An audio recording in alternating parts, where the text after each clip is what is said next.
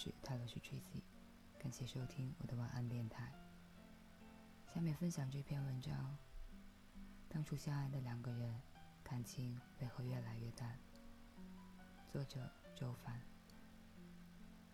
在中国，很多人的婚姻关系像工作同事一样，分工明确，各尽所职，就是常说的那种搭伙过日子的生活。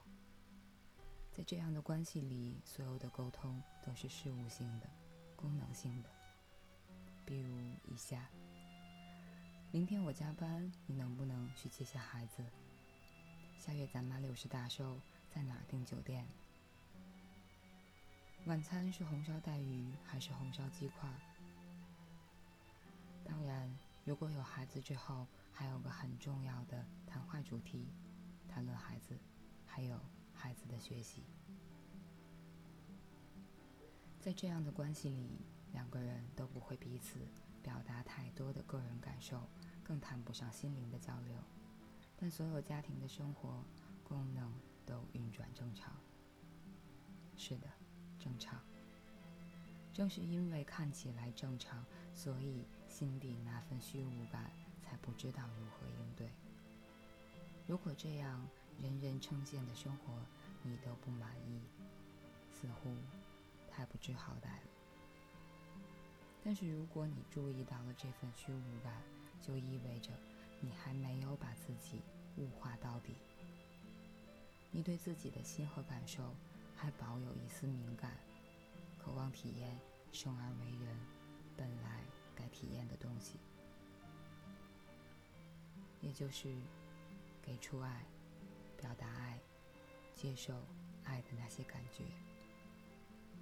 当你没有真正体验到这些的时候，也许你的头脑可以自我安慰，这样的生活已经很好了。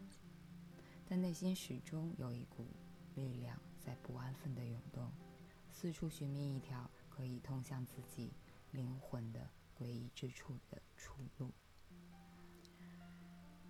有一次。跟一个许久未见的男性朋友 C 君聚餐，C 君结婚十多年，有两个孩子，也曾经经历过事业的巅峰，只是那时自我要求太苛刻，也太急躁，为此消耗太多，身体也大不如从前了。现在他把自己放在一个相对清闲点的位置上，前两年添了一对双胞胎儿子，一切。都按着世俗标准中的正常路径在走，他自己也觉得现在的生活应该很满足。可是席间跟他聊天时，他告诉我，现在只要有时间，最大的娱乐活动就是睡觉。即使白天没有做什么事儿，到了下午，也经常觉得累兮兮的，做什么也提不起兴趣。听着这些话，再配合他那暗淡的眼神，我知道这哥们儿正在经历生命的无意义感。我说：“去找些你想做、会让你感到有热情、开心的事情做，找些让你能感受到自己的存在是有意义的事情做。你能想到什么吗？”C 君。沉思良久，抬起头来，很认真的说：“我想外遇。”我看到他在说这话时，眼里终于有光亮闪了一下。我哈哈大笑说：“好，好，我支持你，不过有两个前提。”他问我是什么。我说：“只要你能过自己那关，能完全放下你的愧疚感，对你的太太、你孩子，还有你外遇的对象，以及相关的人士，当然，最重要的是你自己。如果你能做到，我支持你；否则，旧的烦恼未尽，有添新的烦恼，你想要的东西也没有办法真的得到。”他有些讶异我的态度，没有收到评判或疑问，但似乎对我的忠告也有些困惑。后来我们的谈话被打断了，我也没有跟 C 君在这个话题上深入聊下去。近来也没有跟他联系，不知道他有没有找到更好的途径来突破自己的无意义感。但是我知道，像 C 君这样，婚姻来到死寂期，内心涌动的一股能量无处安放的人，比比皆是。亲密关系最初的蜜月期，我们会对对方有很多的美好投射，也会体验到很多甜美温暖的感觉。随着关系的亲密和更多的信任，我们开始暴露自己内在的阴暗面，同时也渴望对方能做到自己所期待的样子。于是，不满、争吵开始了。这是进入关系的第二个阶段——权力斗争期。在这里，权力斗争并不是在争某种实际的权利，而是两个人都在争自己的需要应该优先被满足。例如，被理解、被支持、被欣赏、被重视、被照顾。这个阶段，两个人都会认为自己的需要有足够合理的理由被优先满足。两个人都会在这个阶段积累很多的委屈、愤怒，甚至心碎的感觉，到最后就会吵得精疲力竭。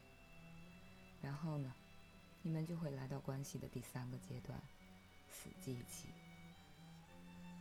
在这个阶段，两个人终于没有太激烈的争吵。这种表面上的风平浪静，并不是关系变得亲密和和解。是因为真的是吵累了，吵不动。很多人以为自己放下了，这种放下只不过是失望之后无可奈何的放弃而已。真正的放下是彻底的释然和谅解，而这个阶段看似平静，只是因为最后发现，无论怎么吵，似乎都没有得到自己真正想要的改变，只是会觉得。反正吵了这么多年，你也本性难改，我对你也不抱什么希望了，就这么将就过吧。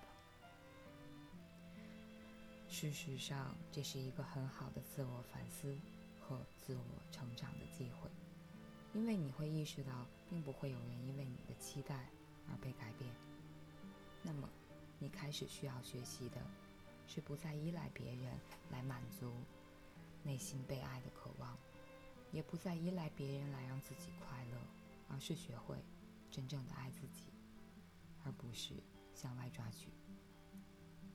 但是很多人并没有抓住这个机会来扩充自己，而是转而压抑自己内在的渴望，体验爱的这份生命原始的动力，宁愿用一些合理化的限制性信念自我说服。比如婚姻就是这么回事儿。男人或者女人，都一样。大家不都这么过吗？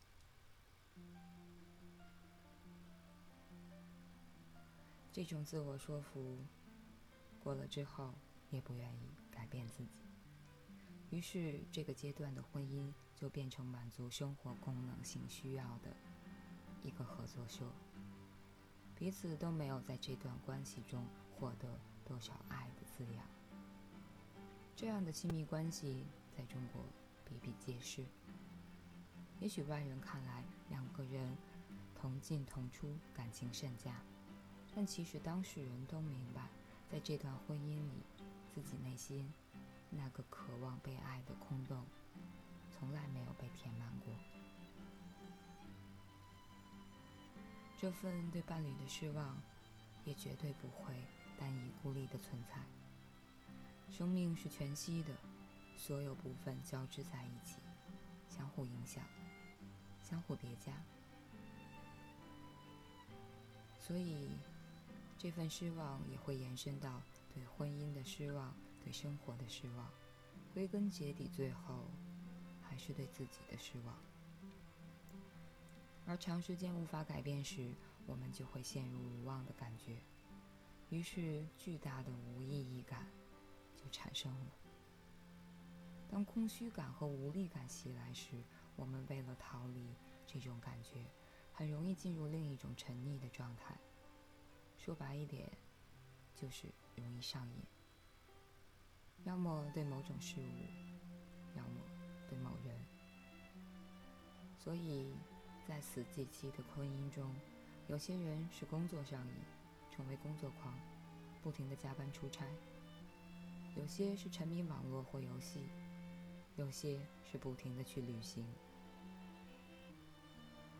有一些人是对教育（括号控制孩子上瘾），会把伴侣身上缺失的爱全部投射到孩子身上；还有些。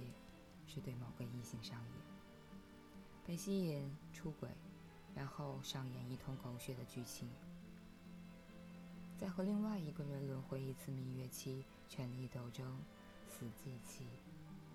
只不过每换一个新的人，蜜月期的时间会越来越短，可能和第一个人是六个月，第二个人只有两个月，第三个人的蜜月期。两个星期就结束了。如果当事人不自知的话，会不断的轮回这样的事。很多人会死在，sorry，很多人会在死寂期这个阶段停留很长的时间。像我们父辈的那一代人，夫妻和对方形同陌路，甚至像仇人一样过了一辈子。却也不离婚，也不改变自己的模式，一直到死都没有从这个阶段毕业，没能去到下一个阶段。就这样，在相互的怨愤纠葛中，消磨了好不容易来一趟地球体验做人的机会。事实是。当你感觉被鸡肋婚姻困住时，这是你自己的一种选择。你并不打算真正离开这个自己一直嫌弃的情境，要么是侥幸的希望自己不做任何大的改变下，靠时间的流逝让问题自行解决；要么就是骨子里就不相信自己可以拥有一阵拥有一个真正高品质的亲密关系。就像弗洛姆所描述的。可以在对方身上唤起某种有生命力的东西，而双方都会因唤醒了内心的某种生命力而充满快乐。因为大多数人的生命标准是很低的，好好过日子，这是他们这辈子最高的目标。这种人的人生格言就是能将就的，绝不挑战更好。记得网上有篇文章，很好的表达了这样的一个议题。作者作为一个编辑，经常会收到一类稿件，说自己父母怎么打打闹闹、吵吵嚷嚷过了一生，现在年纪大了，相依为命了。做子女的就感慨，这就是真爱啊！吵吵闹闹里才有真爱。作者在文章里说，每当看到这样的文章，就忍不住的。想要爆粗口，狗屁真爱啊，是根本吵不动了好吗？这也是那么多人喜欢抨击某某明星，比如王菲的生活形态。正是因为她太不将就了，活得太我行我素，活得太精彩。像王菲这种人的存在，如果不攻击他们，很多善于将就的人，真的再也无法理直气壮的。自我安慰了。真正的艰难，并不是做了一个选择之后要面对接下来的一系列挑战，而是你一直无法做出真正的决定，长时间焦灼在要或不要之间，自我消耗。就像我常常讲的，你要么站起来全力奔跑，要么躺下来好好休息。但是，你别一直蹲着。把自己长时间陷入进退两难、左右摇摆的状态，把大好的生命都白白浪费在自己各种分裂的人格争斗中，外人看你吃喝拉撒一切正常，只有你自己知道，这种自我消耗的精疲力竭是多么的痛苦。很多人以为不做决定是最安全的，可以规避掉决定所带来的风险。然而你不知道，这这种不做决定、僵持消耗的状态，所浪费掉的宝贵生命，才是你付出的最大的成本。无论你是决定在你亲密关系里真正的给出承诺、去沟通、去面对、去道歉、去原谅，或者是拿出力量，带着祝福和感激，彻底结束一段亲密关系，勇敢的去面对未知，这都是好的。无论哪种决定，一旦真正做了选择，你都会感到轻松豁然，你会进入下一个全新的伙伴期，体验到完整。而成熟、彼此支持、信任的亲密关系，而你需要做的是拿出力量去选择，哪怕暂时没有力量也没关系，你依然可以学习、成长、寻找支持。但是，绝对不要纵容自己以回避的态度长时间滞留在这里。也绝对不要相信别人告诉你的，大家都是这样过的，你还想怎么样啊？你来到地球上不是来将就的，你绝对值得拥有对得起自己人生的美好的关系。以上就是这篇文章。当初相爱的两个人，感情为何越来越淡？其实，写的还是挺欢乐。因为我感觉读的过程中我也很欢乐，好吧，感谢收听，我是他的是 Tracy，晚安。